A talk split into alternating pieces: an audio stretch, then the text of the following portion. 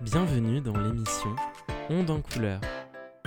Une émission qui évoque l'actualité et la culture queer. Cette émission est proposée pour l'association LGBT Flash to Colors sur Radio Campus Amiens.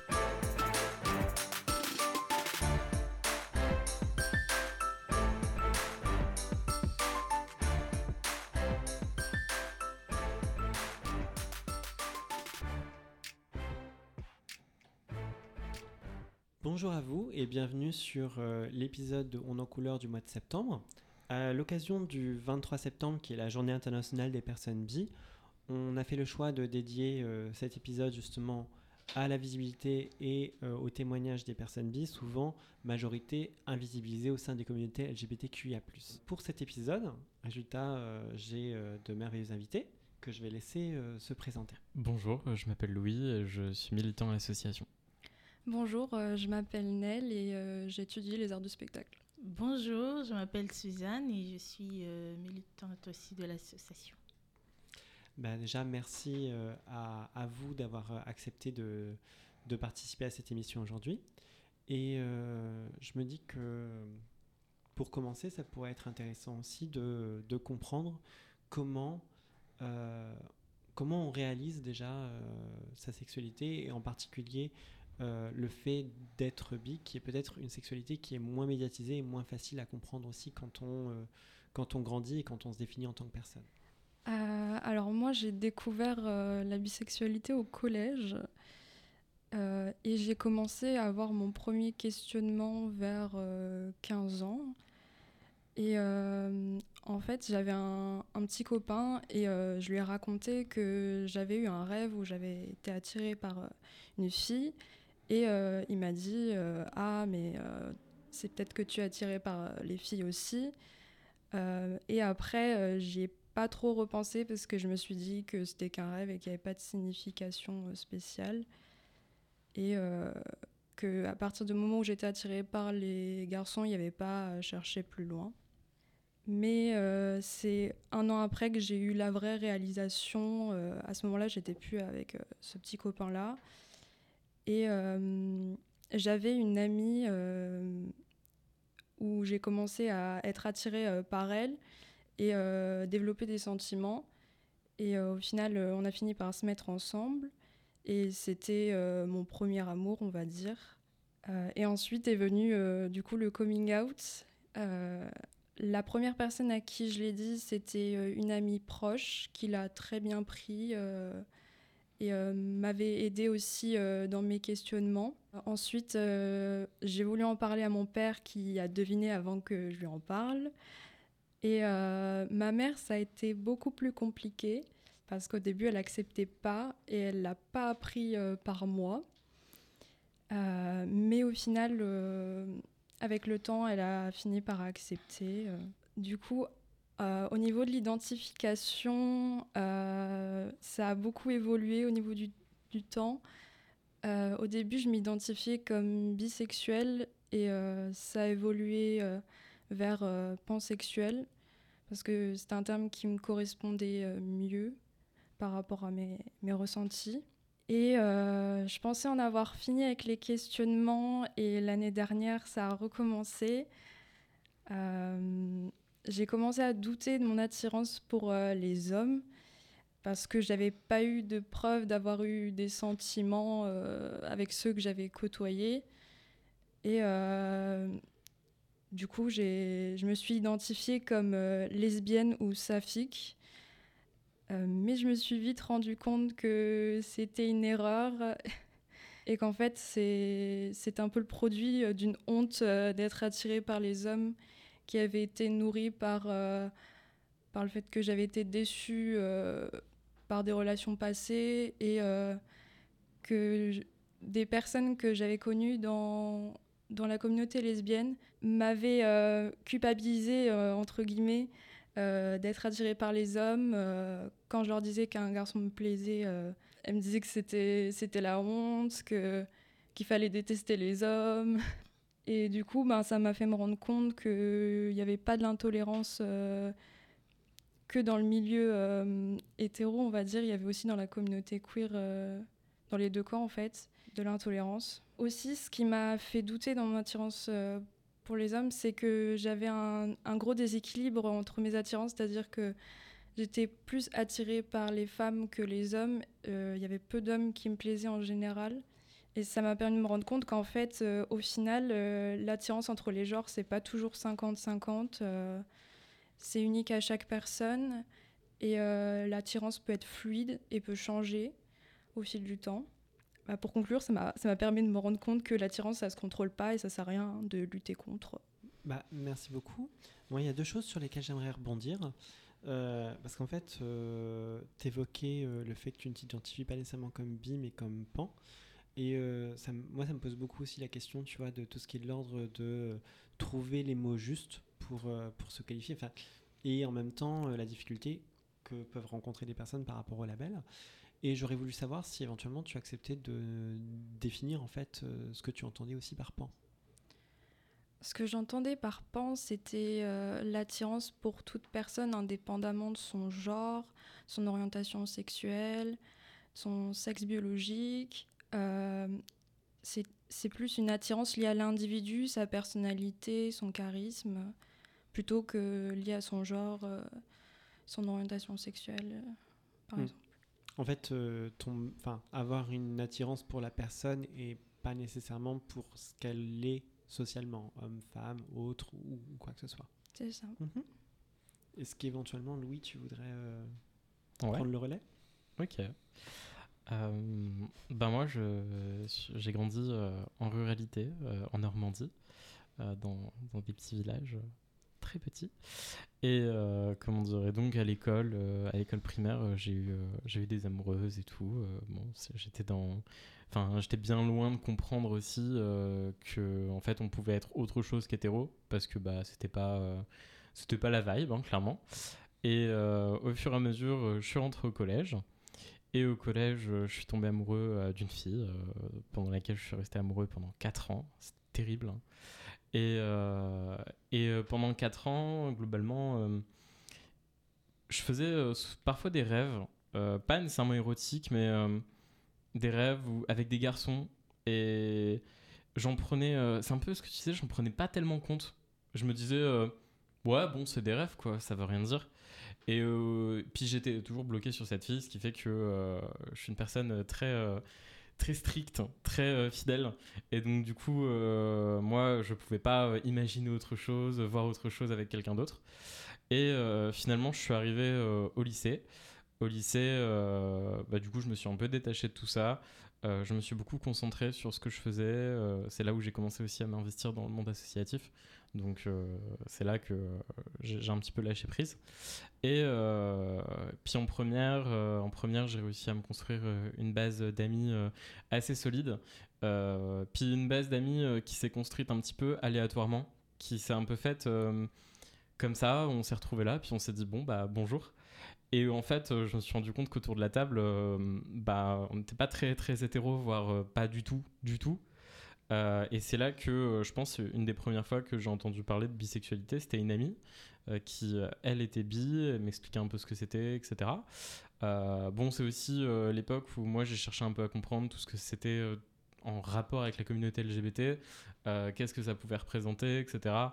Donc, puis ça commençait à être pas mal médiatisé, c'était il y a, y a 3-4 ans, c'était un peu médiatisé sur les réseaux sociaux. Et au fur et à mesure, en terminale, je me suis dit, euh, c'est vrai que euh, ça fait longtemps que je pense aux garçons, ça fait longtemps que euh, voilà.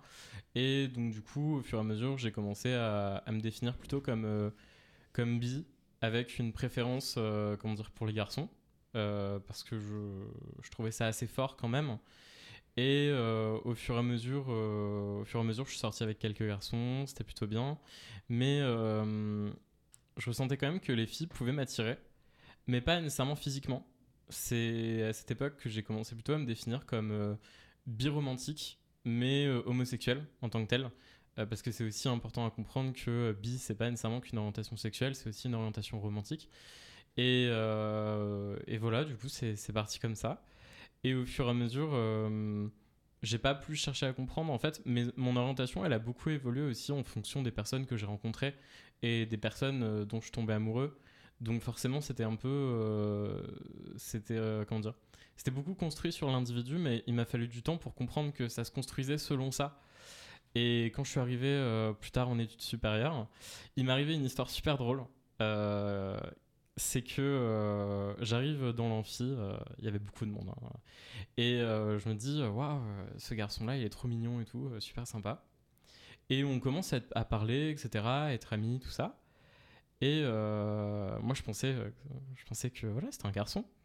Et en fait, un mois plus tard, j'ai découvert que c'était une fille. Et euh, alors, ça paraît un peu bizarre, mais ça, ça fait un petit peu un choc. Et à ce moment-là, je me disais plus que j'étais homosexuel, ça paraissait plus logique, etc. Et c'est là que du coup, j'ai commencé un peu à me remettre en question, me dire là, je sais plus trop ce qui se passe. Et en même temps, je me dis le fait que j'apprenne que ce soit une fille, ça n'a pas du tout freiné mon envie de sortir avec. Loin de là. Euh, c'est après que j'ai appris qu'elle était lesbienne. Plot twist. Mais euh, comment dire? Mais donc du coup, euh, ça m'a permis de comment dire de me chercher. Et au fur et à mesure, juste après ça, j'ai eu ma première relation avec une personne intersexe. Du coup, c'est ça m'a permis aussi de plus me qualifier en tant que personne pan. Euh, même si euh, encore aujourd'hui, je suis pas très frustré. Enfin, j'ai toujours voulu comprendre ce que je pouvais aimer et ce qui me plaisait. Mais par contre, j'ai jamais été frustré de pas pouvoir poser de mots dessus. Ça a jamais été un besoin pour moi parce que les mots, je les ai eus très tard. Et du coup, euh, bah, c'était pas nécessairement. Voilà, c'était pas un besoin. Et au fur et à mesure, du coup, c'est vrai que avec cette première relation, je me suis plus qualifié comme pan. Et maintenant, euh, je vois un petit peu ce qui arrive dans ma vie. Et je vois un petit peu, je fais selon les personnes que je rencontre. Et du coup, euh, le genre euh, et puis le sexe attribué à la naissance, c'est plus quelque chose qui compte vraiment. Je rejoins un petit peu ce que tu avais dit, Nel. Oui, parce qu'en fait, je pense aussi que au vu des parcours, alors j'aurais deux questions, parce que tu évoquais le fait que la notion de personne bi, c'est quelque chose que tu as réalisé plus au lycée. Euh, Est-ce que tu as le sentiment que la question de l'homosexualité, tu en as eu connaissance avant? Oui. Parce que ça, ça me semble aussi intéressant dans les deux témoignages pour l'instant qu'on a entendus, c'est que euh, la notion de l'hétérosexualité et la notion de l'homosexualité sont plus facilement accessibles que en fait la notion euh, de personne bi ou de personne pan. Et puis euh, il y a aussi cette dimension où euh, quand il y a la possibilité de l'attirance pour des personnes, on va dire de façon plus ouverte, euh, la question de ce qu'est la personne devient, enfin, tombe au, second plan par rapport peut-être aussi à la question de qui est la personne, enfin, les valeurs de la personne en tant, que telle. Hmm. Bah, c'est vraiment ma relation avec une personne intersexe qui m'a fait comprendre ça. Et du coup, euh, je me suis dit, euh, techniquement, sur le plan biologique, mais d'autant sur le plan euh, du genre, c'était une personne qui n'était ni une fille ni un garçon. Mm. Et du coup, je me disais, ben, voilà, je peux me qualifier que comme ça. Mais euh, encore aujourd'hui, ça m'arrive souvent de dire que je suis bi parce que c'est plus simple. Puis c'est dur parfois de. Quand on est gay ou quand on est hétéro, c'est un choix définitif, c'est assez radical. Euh, mais en fait, quand on est bi, euh, ça demande toujours, ça amène toujours plein de questions. Ça amène toujours plein de trucs euh, de euh, ah oui, mais tu préfères forcément quelque chose. Donc c'est plus simple en général aussi de dire euh, qu'on est gay ou quelque chose comme ça.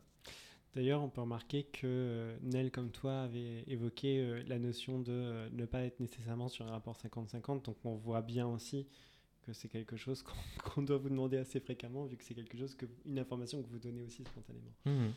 Mais c'est vrai que ça fait partie aussi des illusions que peuvent avoir les personnes sur les personnes bi ou les personnes pan. Mais euh, on, on reviendra, euh, on dessus. Euh, je vais me tourner vers, vers Suzanne et puis je vais lui proposer aussi de partager un petit peu son, son récit avec nous. Oui. Ben, moi, je, je veux vous dire que je n'ai pas eu une enfance trop bonbon, hein, non. J'ai grandi dans une extrême violence déjà, parce que là où j'ai, je suis née, c'est, autre pays que le Congo. Je suis née euh, au Rwanda, et parce que mon père euh, était rwandais. Et on a vécu, euh, je sais pas, eux, mais moi j'ai vécu environ 5 ans au Rwanda jusqu'à ce qu'on a été obligé de quitter. Et sur la route, il y a eu une violence que, en tout cas, que je garde aujourd'hui euh, en image. Et que mon papa, malheureusement, il est resté sur la route. Et la violence qu'il a subie aujourd'hui, c'était. euh, aujourd'hui, pour moi, c'est. Ça m'a amené euh, un moment quand j'étais ado à me méfier un peu euh, des hommes. Et j'avais une assurance euh, vers 15 ans, déjà 14-15 ans, euh, vers le filles.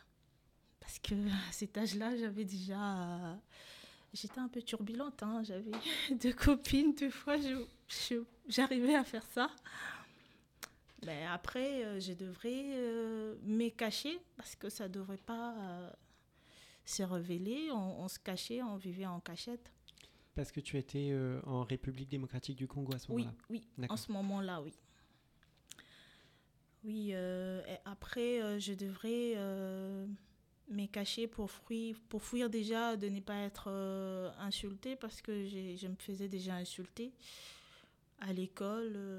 déjà, dans ma famille, c'était vraiment chaotique. hein. Il fallait que je fasse semblant d'être avec des amis euh, garçons parce que mes- mes- ma mère ne supportait plus me voir avec deux filles parce qu'elle elle recevait de plaintes euh, de, la part de, des mères de, mes copines deux fois. Ben, c'était pas c'était pas facile quand je grandissais après euh,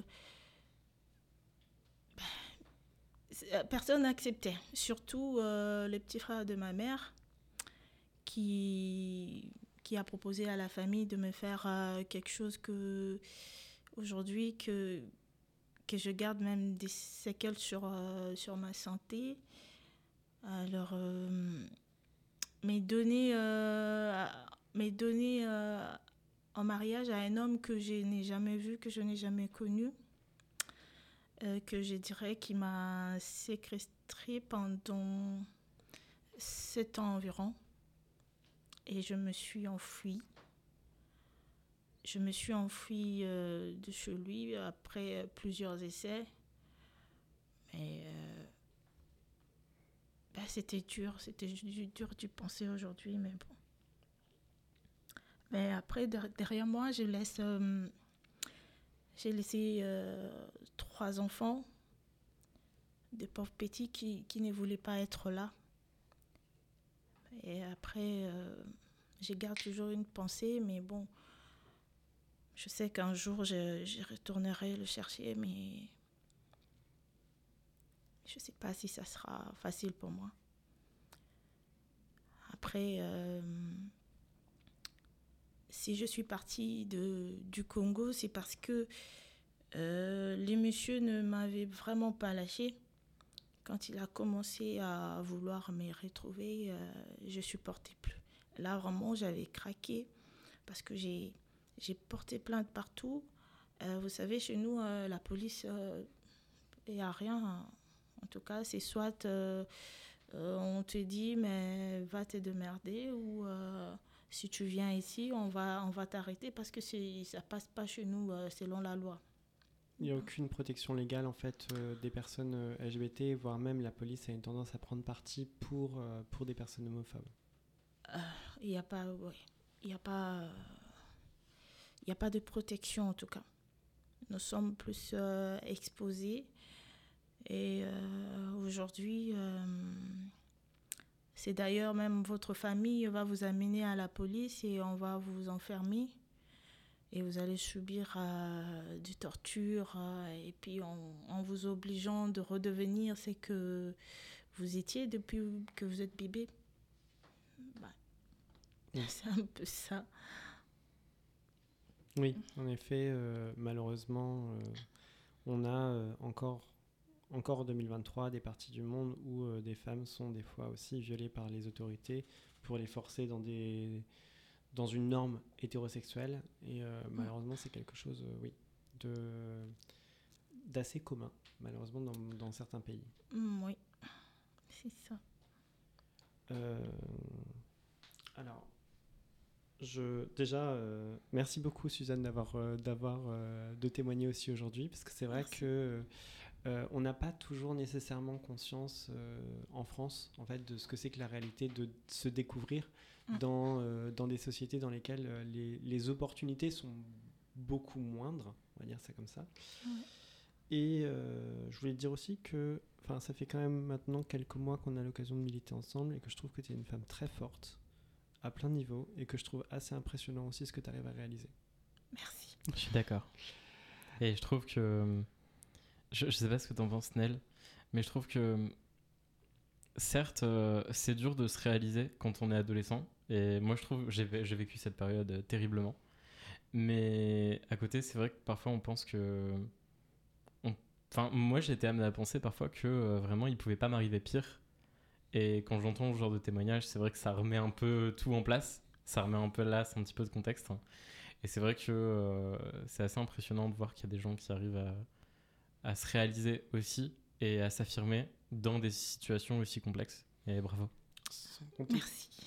sans compter qu'on peut voir aussi que et le traitement euh, des personnes LGBTQIA+, et le traitement des femmes, enfin, moi, ça ne m'étonne pas non plus qu'il y ait une méfiance à l'égard des hommes qui se soit, qui se soit ancrée aussi euh, en toi, au vu de la façon dont, euh, dont on t'a traité Oui. et le manque de respect, en fait, énorme que tu, que, que tu enfin, le- les violences énormes que as pu, que as pu, auxquelles tu as pu faire face. Je vous propose qu'on qu'on parle aussi un petit peu de ce que ça représente, justement, aussi la discrimination des personnes, des personnes bi, mais peut-être avant, pour, euh, pour souffler aussi un petit peu, on pourrait éventuellement se faire un petit, une petite pause musicale.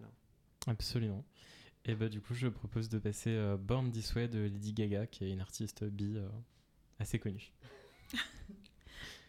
À tout de suite.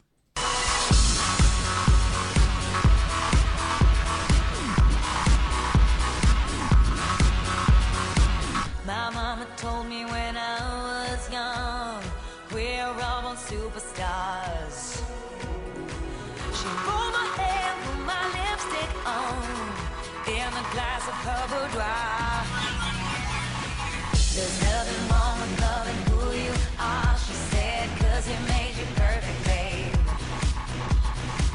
so hard.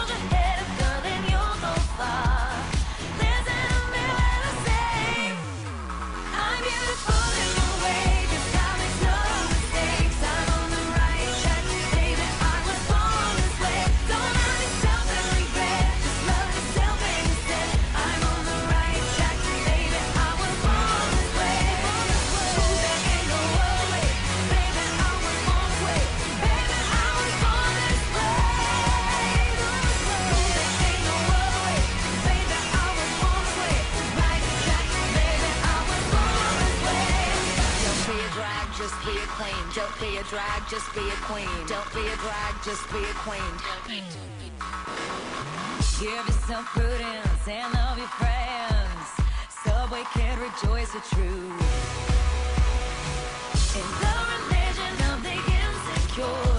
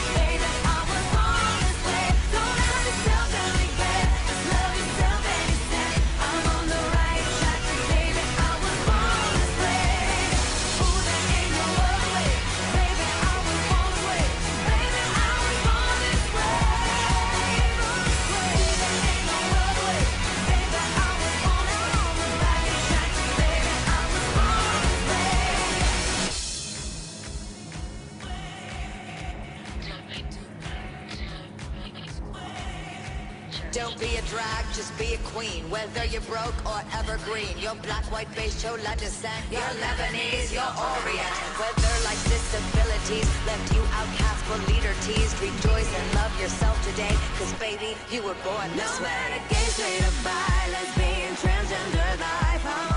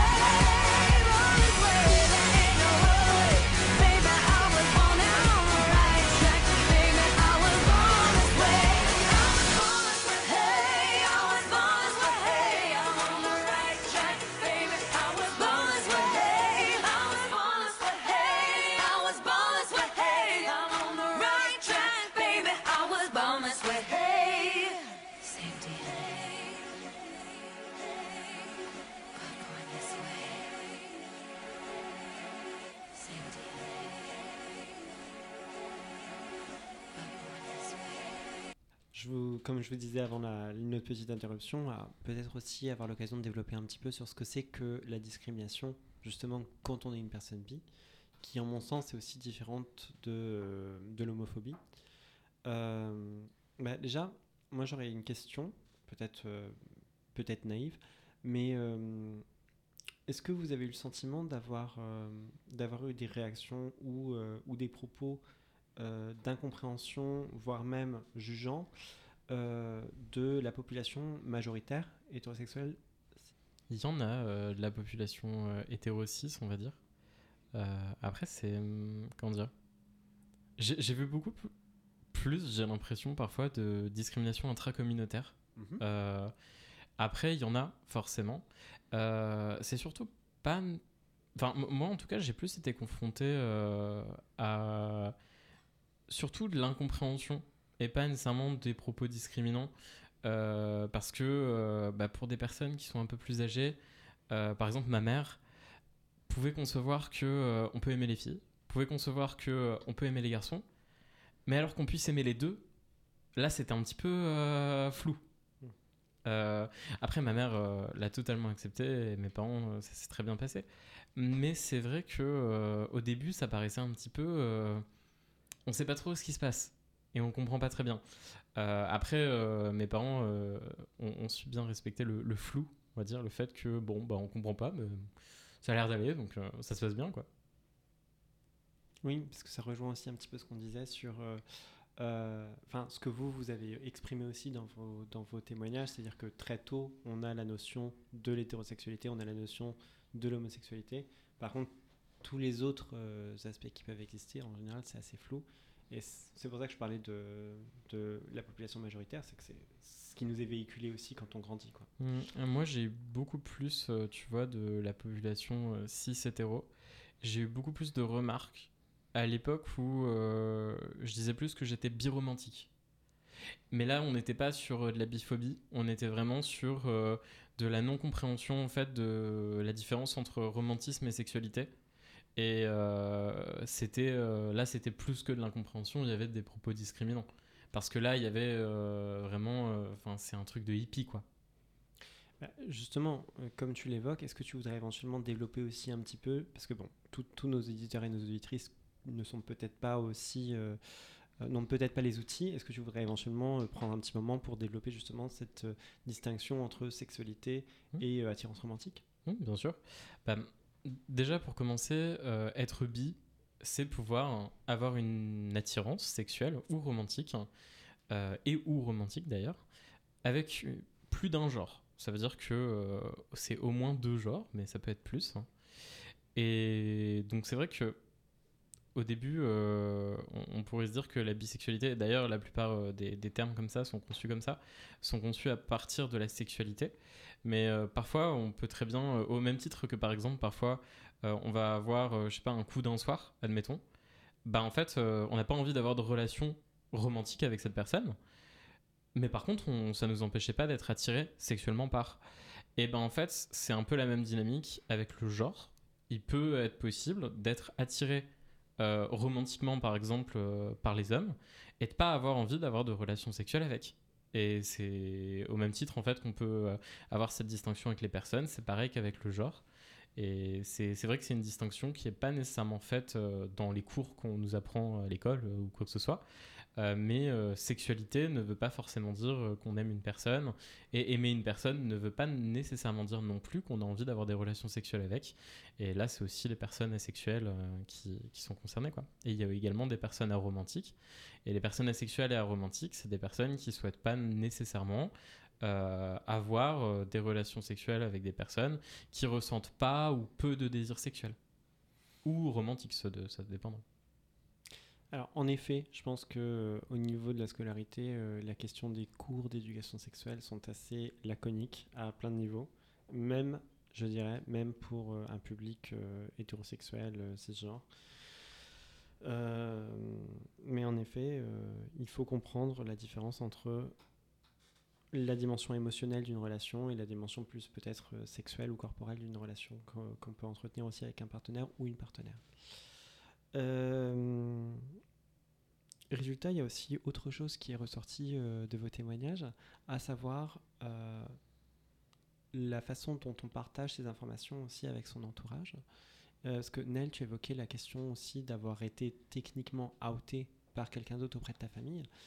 Et c'est vrai que toute cette question de comment est-ce qu'on s'ouvre, comment est-ce qu'on partage cette information que beaucoup considèrent comme privée avec euh, les personnes de son entourage, c'est pas toujours un pas qui est facile en mon, en mon sens à faire. Et c'est encore plus difficile quand ça se fait à votre insu. C'est exactement ça. euh, moi, je savais, enfin, j'ai j'ai eu vent de, des réactions de ma mère, mais j'ai pas eu ces réactions frontales en fait, où vraiment elle s'inquiétait, dormait pas de la nuit. euh, et euh, au début, je me disais, ah, tant mieux, comme ça, j'ai pas eu à le faire, euh, ça aurait peut-être été violent, mais au final, en fait, euh, bah, un peu coming out volé, donc euh, j'ai pas apprécié du tout. Et puis, la personne qui l'a fait m'a pas du tout demandé mon autorisation avant, quoi. C'était trop tôt, en fait, j'étais pas prête à lui dire, en fait, parce que je savais que sa réaction allait être compliquée à gérer et émotionnellement pour moi aussi. Donc, je préférais attendre, mais du coup, j'ai pas pu attendre. Il y a toute une question, je pense aussi, de timing qui est important à comprendre et euh, je me permets de développer aussi plus largement sur tout ce qui est l'ordre des coming out, que ce soit sur l'orientation sexuelle ou l'identité de genre. Je pense que c'est important.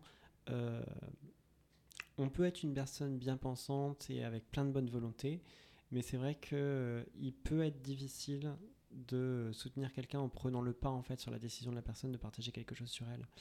Et c'est ce qui semble en fait aussi euh, être arrivé.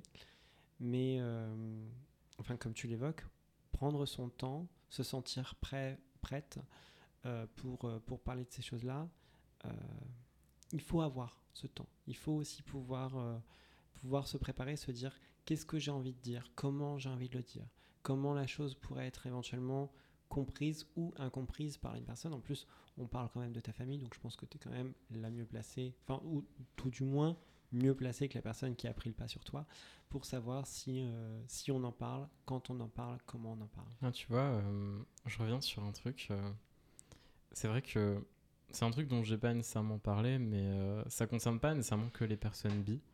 Mais je pense que ça a un impact aussi dans le temps de réalisation de soi et de son orientation et de ses attirances. C'est le fait que euh, moi, je sais que quand j'étais au lycée, euh, avoir des relations avec des filles, c'était simple parce qu'entre guillemets, aller dire à une fille qu'elle me plaisait, sortir avec elle, ça n'imposait pas euh, une problématique sociale. Ça imposait pas, tu vois, euh, de, bah, de ressentir de la discrimination, etc. Mais par contre, moi, ce dont j'avais peur, c'était qu'en allant voir un garçon, ce soit lui qui aille le dire aux autres. Et c'est un pas qui m'a fallu beaucoup de temps pour passer. Euh, heureusement, je suis tombé sur des gens très bienveillants, des, personnes très agréables, etc.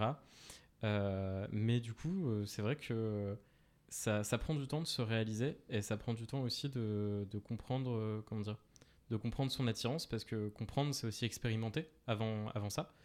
Et, et donc, oui, non, moi, ça m'a pris du temps aussi par le fait de- d'a- d'aborder les gens et de, pouvoir avoir des vraies relations.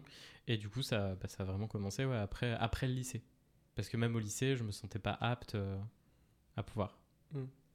Alors moi j'aurais une question, parce qu'on a, enfin j'ai volontairement aussi posé la question de la réaction des personnes euh, hétérosexuelles cisgenres euh, en premier, parce que je, enfin dans notre militantisme c'est quelque chose qui a pu remonter aussi, c'est que euh, il existe aussi de la discrimination des personnes bi au sein de euh, la communauté LGBTQIA+.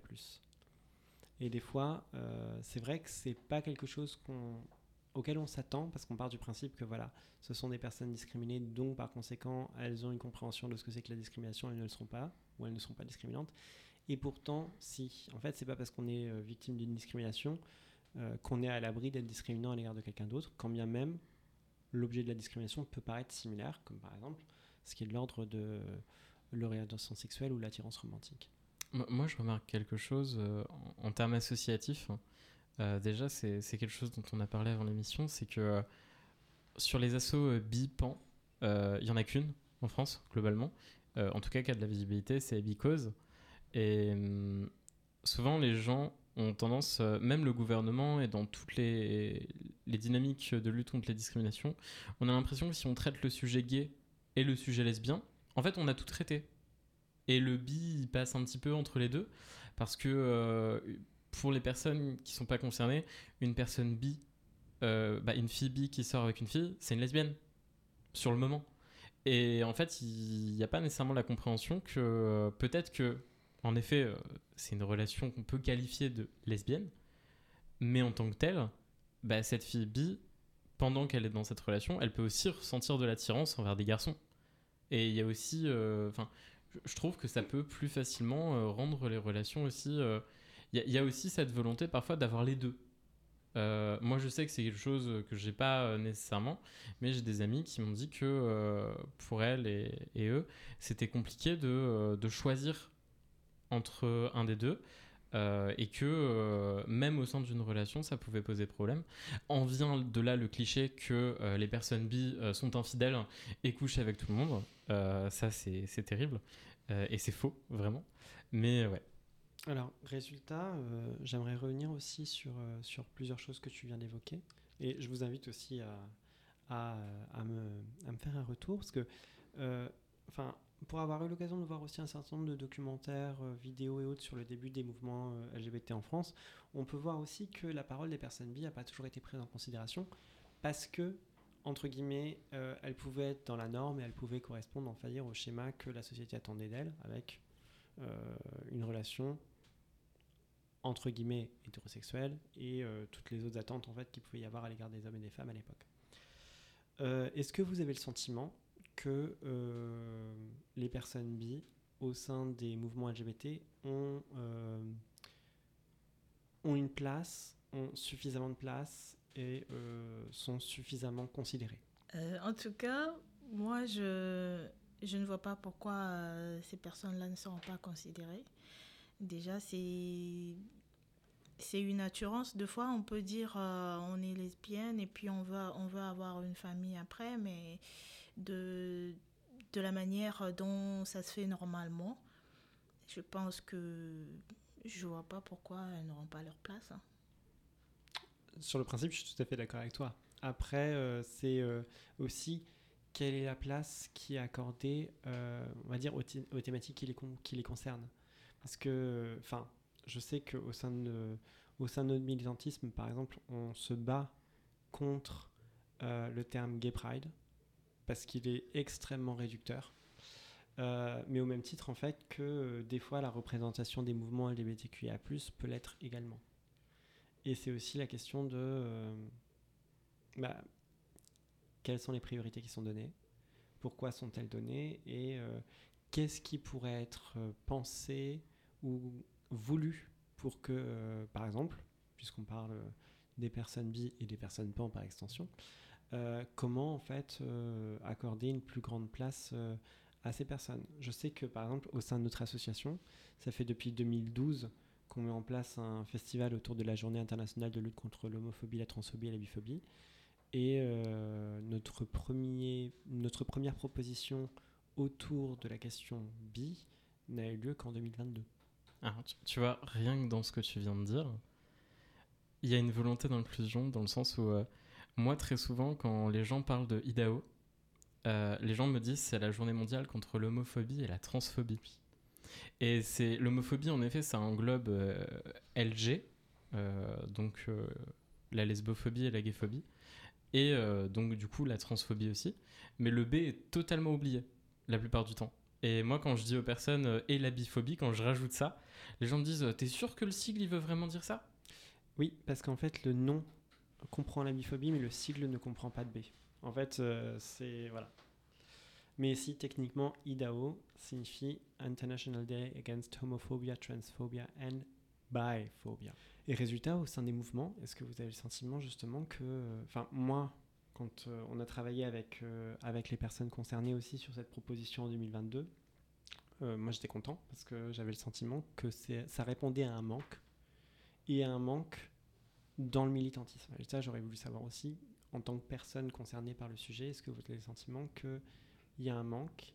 Est-ce que vous avez le sentiment que plus pourrait être fait? Et si oui, est-ce qu'il y aurait des choses qui vous viennent à l'esprit où, où vous avez le sentiment justement de ne pas nécessairement avoir été écouté ou considéré? Moi, je pense qu'il y a encore à faire. Par exemple, euh, quand, quand je vais sur des réseaux sociaux et que euh, je cherche un peu des posts pour euh, me reconnaître dedans par rapport à mes sexualités, je tombe toujours sur que des posts qui parlent euh, d'être lesbienne en fait et rarement plutôt sur euh, le fait d'être bisexuelle. Et du coup, c'est un, un peu chiant parce que du coup, j'arrive pas vraiment à me reconnaître euh, en entier dedans. Après, au niveau par rapport aux marches des fiertés, j'ai pas eu l'impression qu'il y avait un fossé entre la communauté lesbienne, par exemple, la communauté bisexuelle. Après, peut-être que ça dépend de, quel événement. Mais je dirais dans la, la- vie réelle, j'ai pas eu beaucoup, j'ai pas beaucoup d'exemples par rapport à ça. Mais ce que tu dis déjà, c'est assez intéressant parce que tu vois, une marge des fiertés, euh, un événement fédérateur. Donc, à la limite, euh, les personnes se représentent aussi à titre individuel et des fois, il y a des groupes qui sont en mesure de porter un message peut-être plus collégial.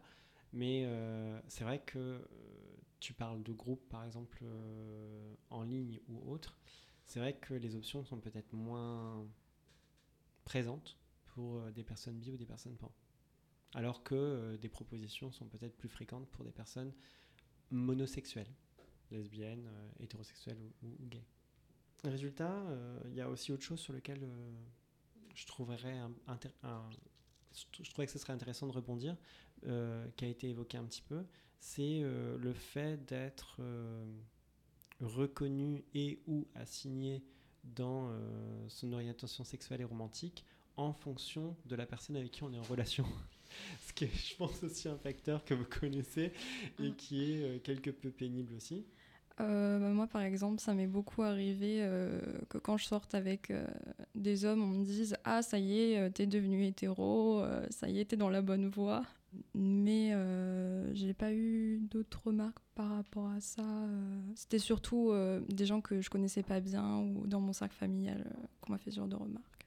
Oui, et en même temps, c'est surtout aussi, je pense, dans ces cadres-là, que la chose peut être plus pénible quand les gens sont proches. C'est c'est difficile de leur dire, bah oui, mais non, en fait. Et accessoirement, je me permets pour nos, les personnes qui nous écoutent, c'est pas parce qu'une personne est célibataire, par exemple, qu'elle est asexuelle. Donc, c'est le même. Enfin, moi, je pense, je pense que c'est voilà, c'est le même principe. C'est euh, une sexualité ne se définit pas par euh, par une relation. On peut euh, être hétérosexuel et être seul, c'est pas pour autant qu'on n'a pas un désir potentiel pour des gens. Quoi. Et la Mhm. même chose s'applique pour, pour les personnes bi ou les personnes pan. Mais même pour soi, je trouve que parfois c'est compliqué parce que quand tu es en relation longue, on va dire, avec une personne, bah, dire que t'es bi. euh, Alors, est-ce que euh, ça se fait pas par peur d'être stigmatisé, justement? Euh, C'est un peu. euh, comment dire?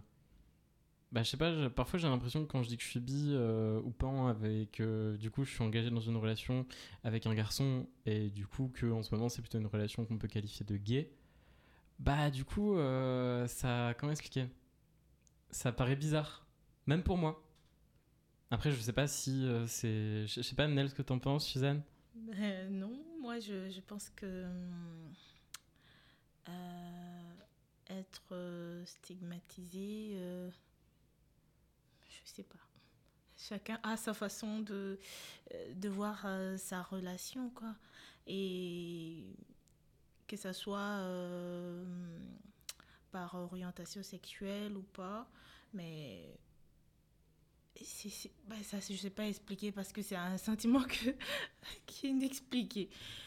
Hmm. Je Yes. sais pas. Ce besoin peut-être aussi de labellisation des fois euh, euh, qu'on nous impose et qu'on finit par intégrer, où on Mm. se dit euh, on est ça, donc c'est le mot, c'est l'étiquette que je vais me coller sur la poitrine et tout. C'est vrai que c'est c'est- c'est c'est là où on se retrouve dans la situation aussi où euh, il peut être difficile de trouver le- la juste valeur entre un mot en tant qu'outil ou un mot en tant qu'obligation. D'ailleurs, euh, à ce niveau-là, euh, je vais me permettre à nos auditeurs qui aimeraient bien éventuellement se poser des questions justement sur ce que c'est que euh, des personnes bi, recommander deux bouquins. Euh, Il y en a un qui est, je crois que c'est Vous n'êtes pas binaire, personne ne l'est, où le premier chapitre en fait parle de la non-binarité en termes de sexualité, à savoir les personnes bi. Et euh, depuis, je crois, 2022, il y en a un autre qui est pas sorti, qui, euh, qui s'appelle By the Way, c'est un jeu de mots, euh, Be the Way, euh, et qui traite plus particulièrement en fait de la question des personnes bi. Voilà, les deux sont dans la collection plurielle de la de l'édition Amétis. Et c'est vrai que, au même titre que dans le livre, on ne parle pas souvent dans les séries de personnes bi. Et euh, moi, la seule que. Après, je ne regarde pas énormément euh, ce genre de série. Mais la seule que j'ai vue qui en traitait vraiment, c'était euh, clairement Heartstopper. Je sais pas si vous en avez vu d'autres. T'en as vu d'autres? Euh, non, j'ai juste vu Heartstopper, euh, mon souvenir. Je crois pas me rappeler d'autres. Mhm. Et encore, je trouve que la question, elle était vite réglée quand même. Enfin, il- on voit qu'il cherche un peu. On voit qu'il cherche un peu à comprendre le personnage, mais euh, pas plus que ça, quoi. Sans compter qu'il y a un autre facteur que je qu'on a pu observer justement quand on a cherché à programmer un film pour parler de, de personnes bi en fait euh, en 2022. C'est euh, rapidement dans les films et les séries, quand on parle de personnes bi, on va glisser sur quelque chose de l'ordre du polyamour, qui est un sujet à part entière, mais séparé aussi de, de la question bi. Quoi. Et, et ce qui est intéressant aussi à voir, c'est la façon dont se représentaient aussi les hommes ou les femmes dans euh, justement la stigmatisation de, euh, des personnes bi. Le genre est assez, est, assez déterminant aussi sur la façon dont la stigmatisation peut se manifester. Ouais, c'est c'est vrai que euh, moi, personnellement, je l'ai jamais ressenti euh, comme discrimination, mais je sais que euh, j'ai déjà vu plusieurs personnes se faire discriminer, euh, notamment des garçons, au motif que oui, ben non, en fait, euh, tu dis que t'es bi, mais c'est juste parce que t'assumes pas d'être gay. Euh, du côté des femmes, c'est différent dans le sens où c'est plus euh, la fétichisation, la sexualisation. euh, par exemple, euh, tu peux avoir un, un gars sur les réseaux sociaux qui va te dire Ah, mais du coup, viens, moi je veux faire un plan à trois, qui n'a pas du tout compris ce que c'était la bisexualité. Oui, où on glisse en fait dans une notion de polyamour, voire même dans une relation euh, enfin, complètement euh, de femme-objet. quoi. Mm. Alors, euh, on arrive à peu près euh, au- à la fin de l'émission. Suzanne, Nel et Louis, je vous remercie pour, euh, pour euh, avoir témoigné aujourd'hui dans, dans l'émission juste dédiée aussi à la question des personnes bi et donc des personnes pan, comme vous nous l'avez fait remarquer aussi dans le courant de l'émission. Bah, c'est un spectre, hein, de toute façon. Absolument, c'est comme beaucoup de choses en fait euh, dans les questions LGBT, on n'est pas sur quelque chose de binaire, on est quelque chose euh, beaucoup plus complexe et beaucoup plus intéressant d'ailleurs, en mon sens, à ce- ce- comme sujet sur lequel se pencher. Euh, bah, je vais euh, remercier aussi les personnes qui nous ont écoutés et puis euh, euh, je vous invite à nous retrouver euh, sur notre émission du mois d'octobre où on aura l'occasion aussi de parler de la question de la marginalisation et de l'impact sur la santé mentale. Je vous souhaite une bonne fin de journée. Bonne journée. Merci. Bonne journée. Merci à vous. Merci d'avoir écouté Onde en couleur. Cette émission a été proposée par Flash Colors et Radio Campus Amiens.